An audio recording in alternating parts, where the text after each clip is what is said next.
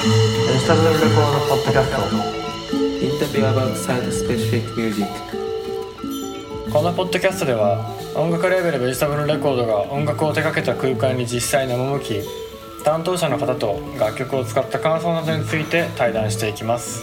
また僕たちがどのようなコンセプトや手法で普段楽曲を作っているか作曲制作の裏側についてもお話ししたいと思います。こんにちは。音楽レーベルベジタブルレコードの三上です、こんにちは林です。えー今回はジュエリーブランドヤヌカの現代音楽ブライダルリングの音楽 Songs for ヤヌカについてヤヌカの中村城さんと中村夏子さんとお話をします。本日はありがとうございます。よろしくお願いいたします。よろしくお願いいたします。そしたら早速なんですけどヤヌカについてえーご紹介いただけますでしょうか？はい、えっと、ヤヌカについてですね。まず僕が、えっと、ご紹介いただいた中村城でヤヌカというジュエリーブランドのデザイナーです、はい。で、えっと、ブランド自体は2012年にスタートしましてんで最初はまあ物を売ったりあのイベントとかで売ったりとか卸だけだったんですけども2017年西荻窪にお店を、えっと、始めて今年の3月に、えっと、南青山の今の場所に移転しました西荻も意外と後なんですね。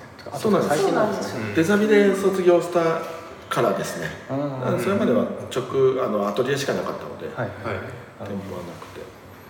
やっぱり今までイベント百貨店でのイベントをはい。年に何本ぐらいやってます何個ぐらいやってたかな？10個ぐらいやってたんで。すそうですね。毎月にイベントがありまして、やっぱりそういうところに出店してっていうのをずっと繰り返していく中でぱり自分たちの確固たる空間っていうものが欲しくなってきたっていうタイミングと、まあ、そのコロナで閉店してなかなかそういうイベントができない状況っていうのが重なって、はい。いまあ、いよいよ自分たちの空間をちゃんと作りたいねっていう話になりまして。あそうですね。じゃあ西荻はスペース的にあれですか？十分じゃなかったっていう。半分今のところのそうですね半分以下だったので、もう仕事場とお店がもう地続きというか、はい。あのすぐ壁一つでもだってでもう世界観ってほどではないっていうショールームぐらいですね、うんそうですね。でもブライダルとかもね作ってる中でお客様、割と滞在時間長い接客もあったので、もっとちゃんと世界観見せたかったですよね。はい。それで決めたと。そう。引っ越そうと。引っ越そうと決めまして。いろいろ探して。はい。ジュエリーの王道青山に。そうですね。いろんな場所見たんですけど、はい。まあ青山、まあ、ジュエリーショップ多いっていうのとあとまあこの場所が気に入ったっていう、根津美術館の近くで、ちょっと落ち着いたいそうですね。ん。一本入ってて静かですもん。ね。そで店を建てようってなっていろんな人にこう、まあ、せっかく空間を作るってなったので空間はい匂い音楽制服だとこうなんていうんですかね。全部の、はい。まあ、来る人が体験として面白い場所にしたいなと思ったのうんで、いろんな人に頼んでう、うん、内装を関さん。そうですね。香りを伊部さんという方に、はい。で制服はイエンスという。はい。もともと知ってた基本的にはもともと全員知り合いだった人に、あの頼みましたね。基本的になので内装だけいい家具を置いてとかそういう感じで内装で内装を作ったっていう感じではないです、うんうん。全部ゼロからっていうもともとここってもう一軒家なので、うん。なんかもうただのフローリングの家みたいになそうた初めの写真からイメージ全然できなかったですもんねなんか。もうで床剥いだら普通コンクリートの床出てくるのかなと思ったら、はい。フローリング取ったら土だったっていう。あ土なんですか？2つ開けたら土だったんですよ。ね、あそれはうん。大変ですね。そう。でコンクリ流すところからっていう感じですねそれでそうかそうそしたらその音楽を依頼した経緯についても伺ってもいいですか？福井そうですね。何年前でしたっけ？お二人が。初めて会ったがのは。2019年2年か、になんか僕たちコロナがになる前の1年前ぐらいそうか。か、うん全然前ですね。そうだコロナ前なんか僕が福井出身。なはい。でなんか鯖江市ってとこ出身なんですけどでそのタイミングそれでなんかあの鯖江でそのデザインチームの杉さんっていうデザインチームがあってでそこのそのショップ兼なんかオフィスのお店の音楽をちょっとお願いしたいってことででそのタイミングで5月ぐらいに僕ら福井に行って、でその次さんでまあ打ち合わせをうんしているタイミングでちょうどたまたまたまたまたまたま行ったんですよね次にね。ねああれたまたまなんですあたまたまかあ知り合いがいるとかいじゃない？や知り合いです。あ知り合い次はですけど。その僕らはアタウという福井の,、はいはいあのお店でポップアップショップをやっていて。でも毎年のようにやってたけど次さんに行ったのはあの時が初めて。でできたできてまだすぐだったから。あすぐだったか。ら、うん、であのアタウが連れてってくれて、はいはいはい。新しくできたよって言ってもともとあの次のあの方もジュエリーのアクセサリーイベントあね、あのブランドをやってる。ああ、はやってるので何何度か会ったことあったので、はい。で見に行ってでお歌いに会ったアタウもあれですか？もともとのお知り合いがあのオーナーの方とか。そうですね。オーナーが大学のオランダ時あ代オランオランダの大学の同級生みたいなもんですね。あへじゃあ福井にゆかりがあったからというよりはそういう人のつながりでそうです。そこでやってる。お店だから。そうです。アタウそうです。友彼達のお店だから。そうですね。えー、あじゃあ本当に偶然ですね。そうなんですよそうなんですよ、だからあの時行かなかった会ってなかったし。そう、そうですね。ねでその時も東京でその時にちょうどあのー共通のその知り合いがあの音楽を頼んでたりとか、うん。で頼んだ依頼したきっかけというあれだかね。ホームページ2人で。見た見ててホームページ見てて。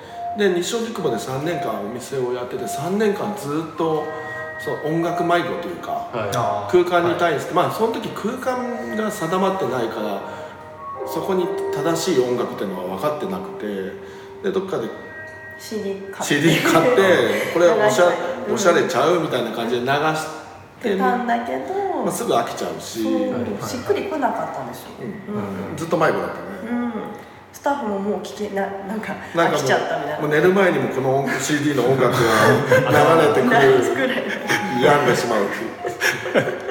ででお歌いのウェブサイト見てあのいっぱい載ってるじゃないですか、はいそれ流してみたらすごいみんなうんいいね。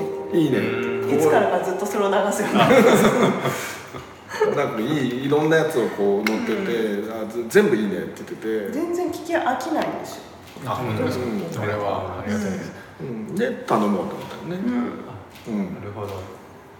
で、まあ、コンセプトもそのなんだろう。言ってみたら音楽を作るとその空間に対しての音楽っていうのがそうですね。面白いっていうなと思って、まさに我々も空間ごと作りたいっていうふうに思ってたから、うん。それもすごくぴったりだったし、はい。うん。うん。そうですじゃあそういう感じのこう連鎖的にというかじゃあ関さんに頼もうとか、じゃあなんかうん。制服も作ろうとかっていうんで、いろいろな人をそう。そうだけどやっぱ知らないところからこうゼロから知らない人に頼むのっていうのは難しいなまあと思ったので、そうですよね。分かんないですもんね、うん、やっぱこう実績だったりとかやってることを見て、うん。合ってるなっていう合わせてくれそうかなっていうところも、実際合ってたしね、うん。相当ハマってますよね。ハマりました本当に。うん。うんそう内装もね関さんのスタイルっぽくはないんだけどねそんなに。あってるあったなっていう。引き算の美でやってくれたね今回は関さん。そうね。うん。でも不思議とそのキャッシュトレイとかその飛鳥さんさってリスもそうですけど、うん。あの置くとねお店にフィットしてるっていうか、そうなんです。調和してますよ。うんうんうんうんうん。そう。そうだからなんか初めにそのうん。お店に行ってお話を伺った時というかそのヤヌカのあの作品というかジュエリーを見た時に、なんか割とその、まあ、僕の話ももともとそのジュエリーつけてるみたいな感じのタイプじゃないんで、うん。あんまりなんていうんですかね。似合いそうだけどね。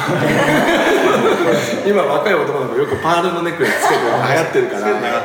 昔昔あのこれ金というのプリンプリンのやつを。ハードロックやつつけてましたけどまあでもそういうアクセサリーのイメージはありましたけど でも、ね、ジュエリー的な？そうですねジュエリー。あんまりなかったのでだからなんていうんですか先入観とか偏見とかもそういうなんかあんまり概念がなくて、うん。で見てあ普通にかっこいいなっていうのを普通にそれで話をしたんで。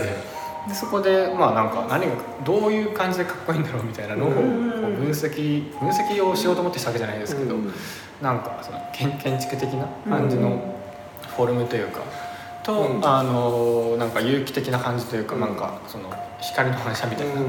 やつのなんていうんですか融合というか折衷というか,、うからそのなんかちっちゃい建築みたいな、うん。でその中にその自然の光が入ってきたりとかそう色があったりとかっていうバランスが普通に面白いなみたいな話を初めにしていてだからなんか初めの段階から西荻のお店でかかった時から、うん。なんかそういう感じのなんか漠然とした こういうの作ろうかみたいな話をしてて、でその中でその関さんのあの、設計というかあのプランで2つのビューみたいな話が分けてはい、う。んあってで、まあ、ちょっと音声というかあれだと分かりづらいんですけど、なんかあの外のあれですよね。ショーウィンドウの側から見たあのビューとこの入り口の側から見たビューっていうのが違うっていうところがあったりしてでそれでなんか僕らもまあ2人で作ってるんでじゃあそこが全部あのマッチするなみたいな。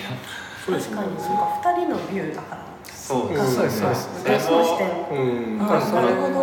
店舗のその2つのビューで見るっていうのもありますし僕らの2つの視点から見たそうか矢中さんのビューとかもあるしあとその矢中さんのその、うん。さっき言ってた建築うん。建築的な部分と、まあ、物自体のそのあうん。の有機的な部分の2種類のそういうビューもあるってことで結構そのコンセプトはすごいうん空間と物とうん全部ハマってるって感じそうですよねだからもともとそのヤヌカから着想したイメージと、うん。まあ、僕らのあのなんていうんですかそのスタイルというかやってた感じと、うん。ああと関さんの内装でプランとプランニング立てた。とが、まあ、偶然かなり。三体で。関さんもそこまで考えてこう こう壁作ったわけじゃないと思うんだけど。結果的にも。結果的にそう。そうあってよかった。もともと壁なかったんですもんね。なかった作りました。うん。うん。そうそうそう。だからあの、まあ、僕らもこのお店でやってる2種類の別々の音楽を作って、うん。別々の場所からかけてでそれで1曲として成立させるみたいな手法を、まあ谷中の曲から始めたわけではないんですけど、うん。まあ、しばしば実験的にいろいろやってたんですけど、うん。こうちゃんとカチッとはまった例みたいなのを、まあいろいろと、なんですかね探してる最中っていうか、うん。実験してる最最中初はなんか重機の中に入れるとかそういう話もあるんですね。そうそうそうっていう中で、あのまあ、2つの視点とかを楽曲コンセプトにして、じゃあ2種類音楽を作って、2箇所から音楽流そうかみたいな話すになってごいそれでそれであの僕がその作っているあのシャープワンっていう方があるんですけど、そっちがあの、まあ、有機的な感じを音楽で表現しようと思って、なんかマリンバとかあの木琴とかを比較的あの即興演奏というか実際にあの僕ら普通に楽器も弾いたりもするんですけど、うん。それでこう、まあ、弾いてっていうような。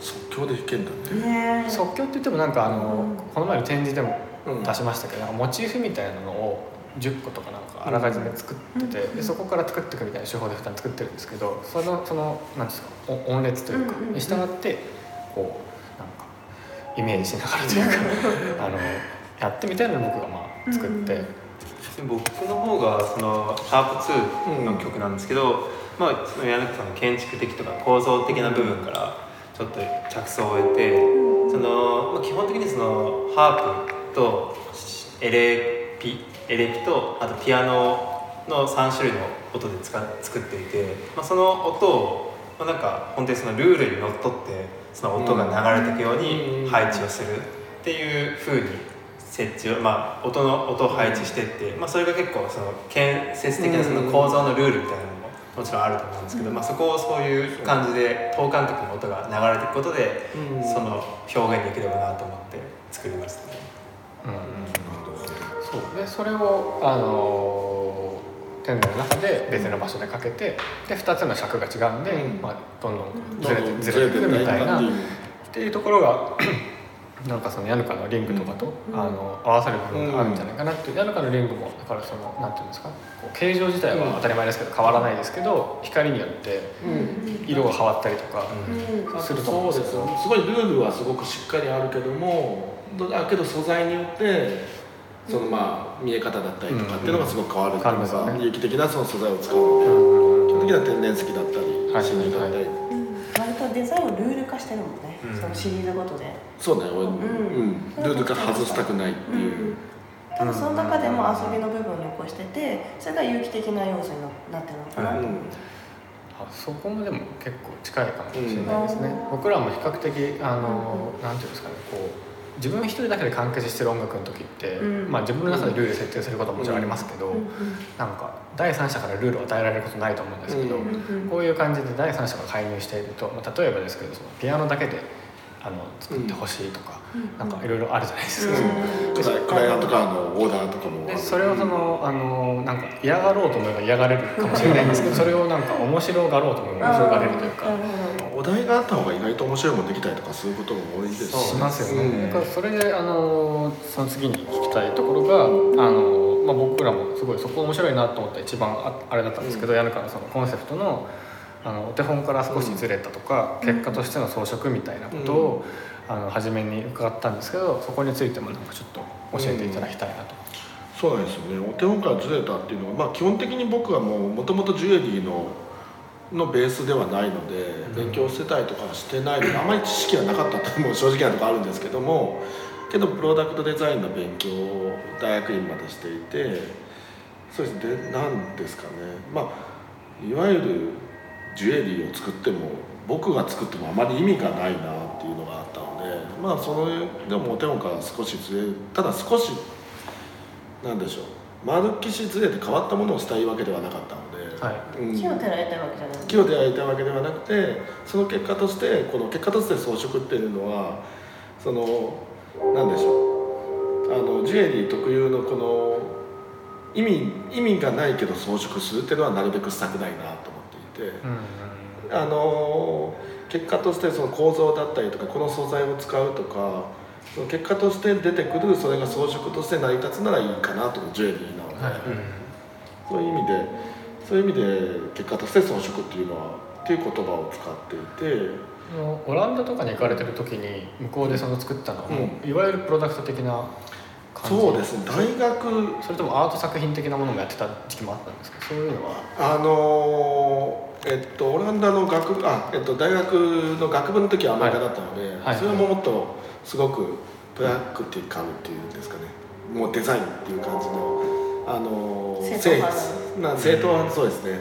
製品の美しい形を考える、はいはいはい美しいドアノブのフォルムみたいな、うん使いやすくて、うん。っていうのを考えていてそうじゃないデザインの勉強したいと思ってオランダに行ったんですけども、うんオランダはどちらかといえばその意味だったりとか、はい。もう少し大きいビジョンでデザインを考えようっていうのでなので一概にアートっていうわけではないんですけども僕卒業制作はコーヒーメーカーだったコーヒーメーカー。コーヒーメーカー。コーヒーメーカーだったんですけど卒生が大学院のちょっと変卒生がわったね。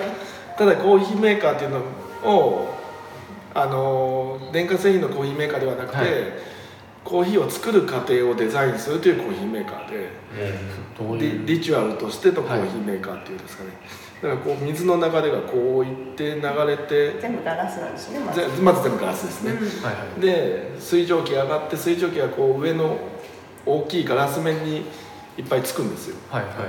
それがこうバーってついてそれが滴り落ちてコーヒーになるっていうこのあ流れを全部見せてその滴る部分をその見る楽しみっていうんですか、はいはいはい。コーヒーを入れる時の美しさをだからあえてこう広くするっていうのそれもだから今やってる結果としての装飾に近い考え方かなと思います、うん。そのコーヒーを作る。見えないのにねこうやって。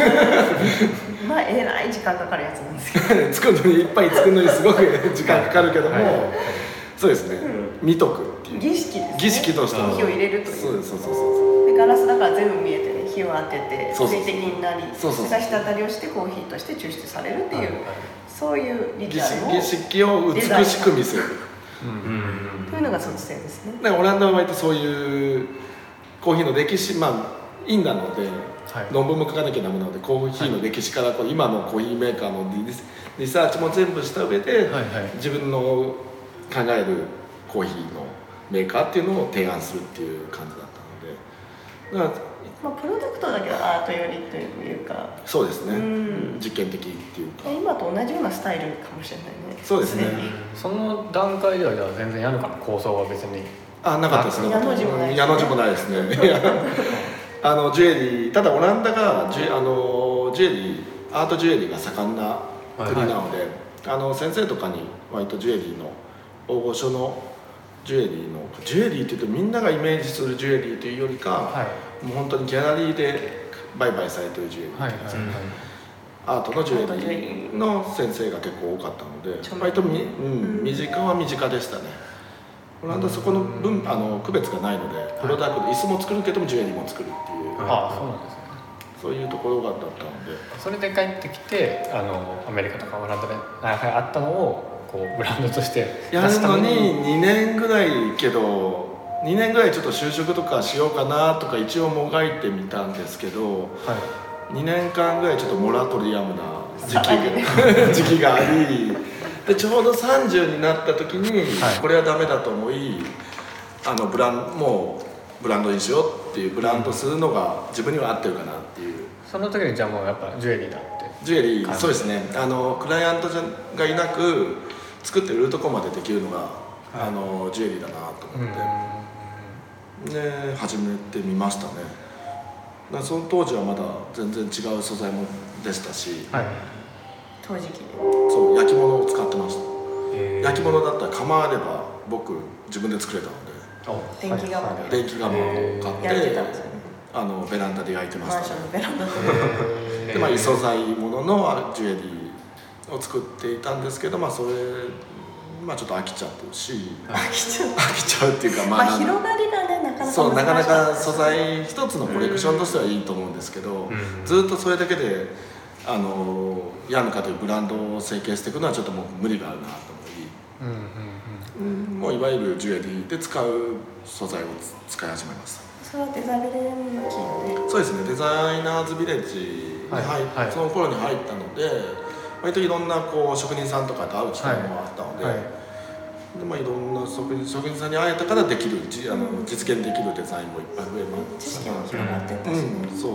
まあ今もあんま分からないこともどんどん聞いて作ってますね、じゃあ家庭でそのいわゆる何ですかね現代アーティスト的な感じで何かを作ろうみたいなのはもう一回もなかったっていう別にアート寄りにこう触れるみたいなこと全然ない。基ない本的にやっぱもうヤヌカというブランド名をつけちゃったので割とあのし商品でをデザインするようにはしてます、うん。なんかそれもあのカタログの文章に書かれてましたよね。あくまでそのなんかうん。売れるものを作るけど、う。でもなんかアートとデザインのその間じゃないですけど、うん。まあなんか語るなんか可愛い綺麗というだけではなくて少しその語るべきところがあるデザインを作りたいっていうところですね。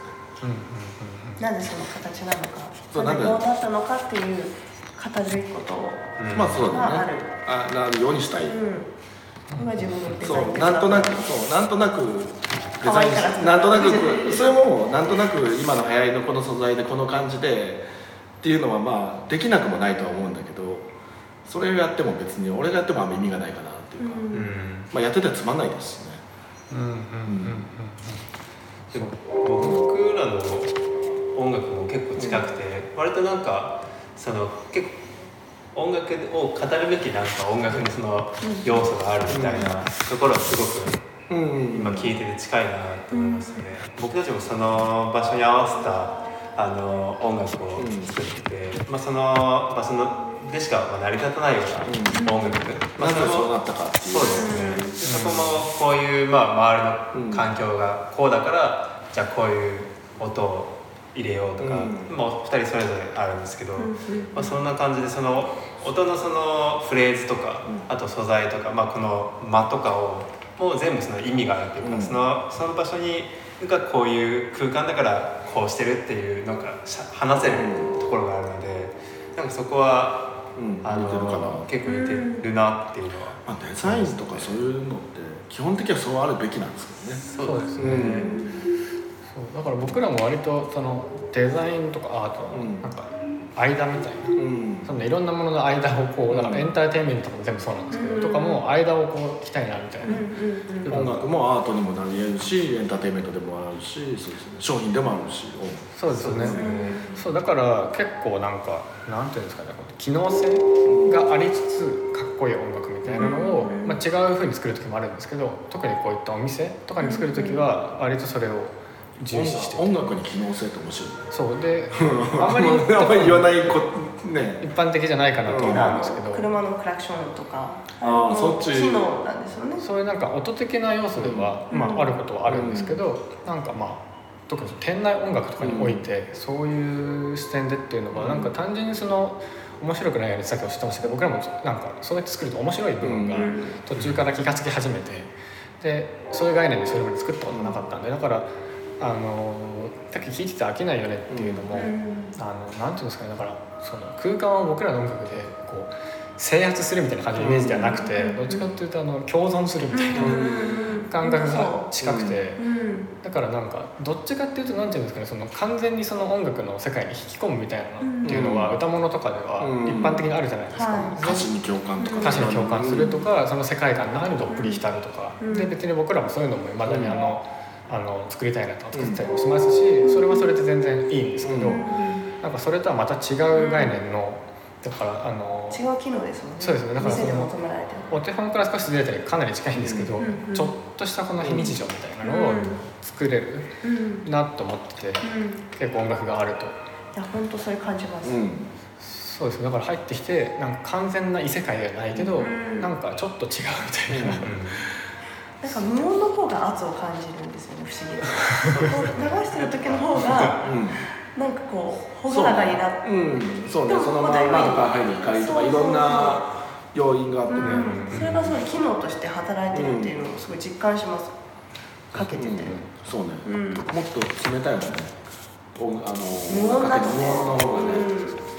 うん。だから今回ブライダルリングのその音楽も、あの作ってますけどそれもかなりうん。なんていうんですかルールにのっとってそれこそ作ったりして、僕はあのその Y とか U とか V とかっていう名前がリングについてると思うんですけどそこのそのカットから着想を得てあの音の加工というかその音の処理の仕方でなんか音をこう揺らしたりとかっていうのがあるんですけどその揺れのうん。あの幅をその U 字に見立ててやってみたり V 字に見立ててやそってみたり。の感ね聞いてそれ聞いた時もうどういうことか全然分かんなかったけど イメージしづらいと思うんですけど。まあなんか作ってるところをなんか結構見せれれば、うん。あこういう感じでって分かるんですよ、あのスケッチ見たらすぐ分かりました、うん。そういうけどそういうことなのかと思った。面白かったね、うん。そうですね。あれで見るとすっごい分かりやすいんですよ。ね、波の動きで。っていうのがあって。で僕の方もそのさっきのその配置のルールみたいなのはもちろんそのテンポ音楽とあのお同じにのっとっててでもシーリングとか、まあ、その同じ Y とかあののそのそれぞれのリングの形とかその構造がそれぞれちょっと違うと思うんですけど、まあ、例えば C リングだったら C のあの文字が反転して重なって、あのくっついてるっていう構造上の特徴があると思うんで、まあ、その同じ配置で来てるんですけどそこを微妙にその途中からそのなんだろう音の素材をもう、ま、全く反転させて あの、うん並べて作ってるん。で、まあ、ちょっと難しいんですけど。なるほど何回何回ですでもそんな感じで、まあ、ちょっとなんかあのそうですね。で Y は Y でまたそのお等間隔なんですけどその音の EQ というかその高低差があるんですけど、それをどんどんカットしていったりとか。でしてちょっとこの Y のぐねってしてる感じを表現したりとかっていう感じでそれぞれに。これもねだから僕らもお客さんにちょっとは説明できた方がいいんだけどね。なんなんかこう、うんなぜこのなぜこうなってるんですかってね理由なんかブライダル一個一個に音楽がついてるんですとは言うけど、うん。あっちもお客さんも「ほう？ってこうなるほどってなる。そうだからお二人に作曲してもらったことによってこちらとしてもデザインが深まったんだよね理解が。そうそうそうそうそうそうよりね不思議なもんで。自分たちが作ったものなんだけど、一、うん、回ベジさんに、うん、解釈してもらったものを聞くと、改めて出てくるものもあったりして、うん、あとは最終的にはあの、まあ、リングとかもそうだと思うんですけど、あの僕らも音楽は何ですか、抽象的なものなんで、もうそれは逃れられないものなんで、だから最終的には別に何ていうんですか受け手の自由というか、受けていかないそうです。だからこれでなんかちょっとこうハッピーな感じになるねとか、うん。眠くなる感じになるねとか、うん。人によって別に変わってもうん。構わないというか、うん。うんうんでそこの余白というかなんかふわっとさせるのは僕らは割とわざとふわっとさせて。て、うんうん。それいいなと思ってます。うん。余白があった方が。ただその過程は一応こういう理由はありますよみたいな。理由なしで作ってるわけじゃないんだよっていうないけど最終的にはあのそのなんていうんですかふわっとしてるみたいな。まあ、聞き手の自由。というかそうですよね。はいまあ、イメージで。じゃあ、えー最後にそのテネの音楽とかブライダルリングの音楽を楽曲としてご使用いただきいかがでしたかっていうご質問です、はい。さっきちょっと話したんですけどまずそのブライダルにつけた音楽。でやっぱしこうなんかこうリングを買うっていう体験にプラスの体験を足せてすごく良かったなっていうのが、はい。まあ、リング買うって一つの体験なんですけども、まあ、それはいろんなどこのジュエリーショップでもあることなのでそこにプラス得るものがあるっていうのは、はいはい通のリングとじゃない違うやっぱ特別な体験じゃないですか、やっぱり一生の一度のお買い物で,、でね。意外とそれって家や車を買う以上のハードルがあるなと思ってるんですよ。うん買い替えを基本しない確かにそうですね。から、そう確かにまあそうですね。買い替えでももちろんいいんだけど、しない人がほとんど多いから、となるとやっぱりその買い物って そうすごく重要な体験。うん。はい。でもそれってその結婚準備の中ですごく一つのタスクとしてこうやりがちなんですよみんな、はい。やることにたくさんあるから、はい。顔合わせとか。うん。けどなんかふと落ち着いた時にこの音楽と一緒にお渡しすることで音楽を聴いてその体験をちょっと思い出してもらうとその頃の2人の気持ちが思い出されたりとか、はい。そういうのにもつながるといいなって。いいいい説明。体験に体験を重ねるってそういうことかなと思うんです、実際その驚かれる感じですか？それともへえみたいな感じなんですか？初め言った時って、どどちらも人によるかな ない人はまあほうってなっちゃう,、そうですとかあとまあ聞いたことないねっていうそういうサービスを聞いたことがないっていう。あと純粋にすごい面白いっていうね、そうですねついてるって言われてもなんかどうやってみたいな、けどあっちにやっぱあのこの間展示してもらってた時の方が反応がやっぱしいいですよね。うん。それを見て一緒に見てもらって、うん。そう最初はだからデザインのスケッチかなと思われたりとか。なんだけどこれはそう音楽のうん作りのやつなん。ですよっていうのを説明した方がやっぱしより体験として面白かったかなでもネガティブな反響はもちろん。ですけど一個もないですうん、うん。うん。いいアイデア、いいアイデちょっと先ほどもおっしゃっていただいてたん。ですけどその店内音楽は実際にその使ってみて結構今経つと思うん。ですけど、どうですかね全く飽きないねお客さん。のあお客さん。うん。お客さん。の反応反響はそん。なまあそこに対してピンポイントで言うってこまあ、とはだから全体の感想としてすごい素敵なお店ですねって言われて、うん。それはもう絶対音楽も含まれてますよ、うんうん。うん。内装う。ん。やっぱ空間を褒めてくうれる、ん。全体の空間としてね、なんかもう本当にその外とかの異空間感っていうか、うん。その非日常感がすごいですよねアニカさんのこの確かに。まあ、関さんもそう言ってたのも包まれてるようなはい。うん。状態にしたいっていうのでま坂も全部ねあ包まれて。割と邪魔なものを全てうんうん。うん。排除する、なんか本当今どこにいるんだろうみたいなそのうん。そういう感覚にすごいなりましたね。外と青山の外とのギャップとかも。うん。うん。そうですね、うん。確かに、そう結構賑やかな通り通ってきて、うん通ってきてちょっと入ってっていう、はいはい。うんそういう意味でもすごく成功したんじゃないかなと、うん。全部をトータルの空間として作ったのがフィットして全部フィットしてるなと思います、誰かの今後の情報とかあの新しい情報はインスタグラムが一番いいですか？ホームページではい。インスタグラム。まあでもホームページでも何でも載ってます。はい、ありがとうございます。じゃあ、表参道のお店も、えー、皆様ぜひお越しいただければと思います。えー、じゃあ、本日はありがとうございました。ありがとうございました。ありがとうございました。はいありがとうございます「